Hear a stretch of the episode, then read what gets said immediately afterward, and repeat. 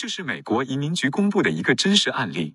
申请人来自古巴，曾经是古巴共产党成员，在申请美国绿卡时，已经离开原居住国超过十年，但是因为申请中的陈述问题，造成绿卡被拒。上诉以后仍然被拒。申请人提到，他认为自己的党员身份在离开古巴以后已经终止了，已经离开了古巴超过十年，没有再交费用。他还去过古巴在美国的联络处索要相关证据，但是没有成功。在上诉时，申请人还提到，他是非自愿加入的，是为了保持工作并且获得法律允许下的福利，在回到古巴时得到保护。他的身份是没有实际意义的，因为他没有做实际工作，没有宣传相应的意识形态，而且愿意放弃这一身份以取得绿卡。但是，美国移民局认为，申请人没有提交足够证据，而且他的陈述前后矛盾。此前，在移民面试时，申请人对移民官提到他是自愿加入的，因为这样才能在国有公司里面做好他的工程师工作。加入并非是为了获得食品定量、赖以谋生的活计或者住房，而是为了能够参与到重要项目里面，类似其他一些申请人提到的获得研究经费、得到提升等等。此外，在此前的面试中，申请人还提到他仍然是古巴党员，因为这样才能给他的孩子提供一些保障。要等到拿到美国绿卡以后再考虑退出。面试以后，申请人的绿卡被拒，然后。他提交了新的说明，说此前搞错了。他在离开古巴以后和组织已经没有关系了，早就不再是成员了。移民局因此质疑了申请人声明的可靠性，尤其是因为没有任何其他旁证。移民局还指出，根据这个申请人的情况，不能说他的组织成员身份是 non-meaningful 的。一般只有在不了解、不知道组织性质的情况下，才有可能属于 non-meaningful 的成员。移民局指出。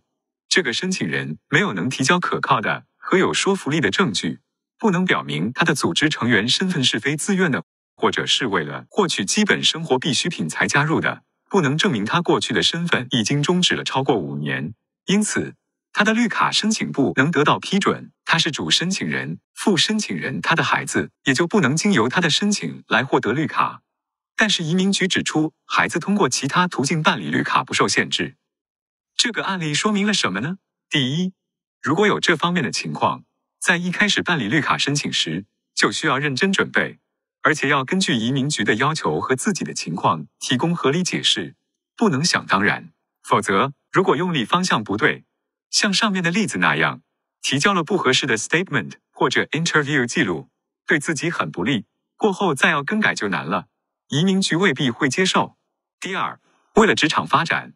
保持一个好工作，以及奖学金、保送研究生、留在大城市等等好处而加入组织，或者为了避免失去这些好处而加入，这不是美国移民局承认的工作原因或者非自愿。申请人需要有其他方面的合理解释。第三，说自己离开故国很多年，因此就自动离开组织了，这本身简单空洞的陈述，也不是移民局认可的逻辑。申请人需要有更加详细的说明。第四，关于 non-meaningful，对于来自古巴等国家的申请人，一般不适用。如果加入的是地下组织或者外围组织，比如读书会、工会等等，不了解这个组织的实际性质，或者是在未成年时加入的，那才有可能适用。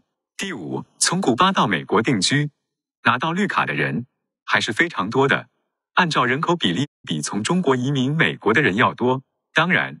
按照移民的总数，那肯定还是中国多。这些人里面的绝大部分，并没有因为出生国或者自己过去的经历，包括组织成员身份而遇到问题。总体来说，根据我们的经验和观察，只要申请人做出认真准备，和律师讨论后准备好材料，并不难取得批准，拿到绿卡。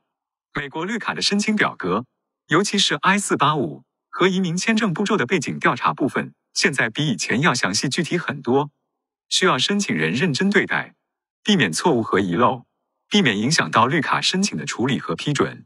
与以前相比，现在的 I 四八五表格不厌其烦的从多个角度问到各种问题，当然是有原因的。申请人要在表格上面签字，确认内容属实，对此负责。不懂英语或者不理解问题内容，都不是移民局接受的理由。如果在申请中提供错误信息，在取得绿卡以后和入籍以后，也可能被撤销并且被处罚。搜索可以查到前几年的这方面案例。资讯由新为民律师事务所提供，供教育和交流目的，不作为具体的法律建议。欢迎来电来信询问详情。Email info at nwmlaw.com. 网址：www.nwmlaw.com. 我们有多位毕业于世界名校的理工科博士，我们有自己申请绿卡和签证的亲身。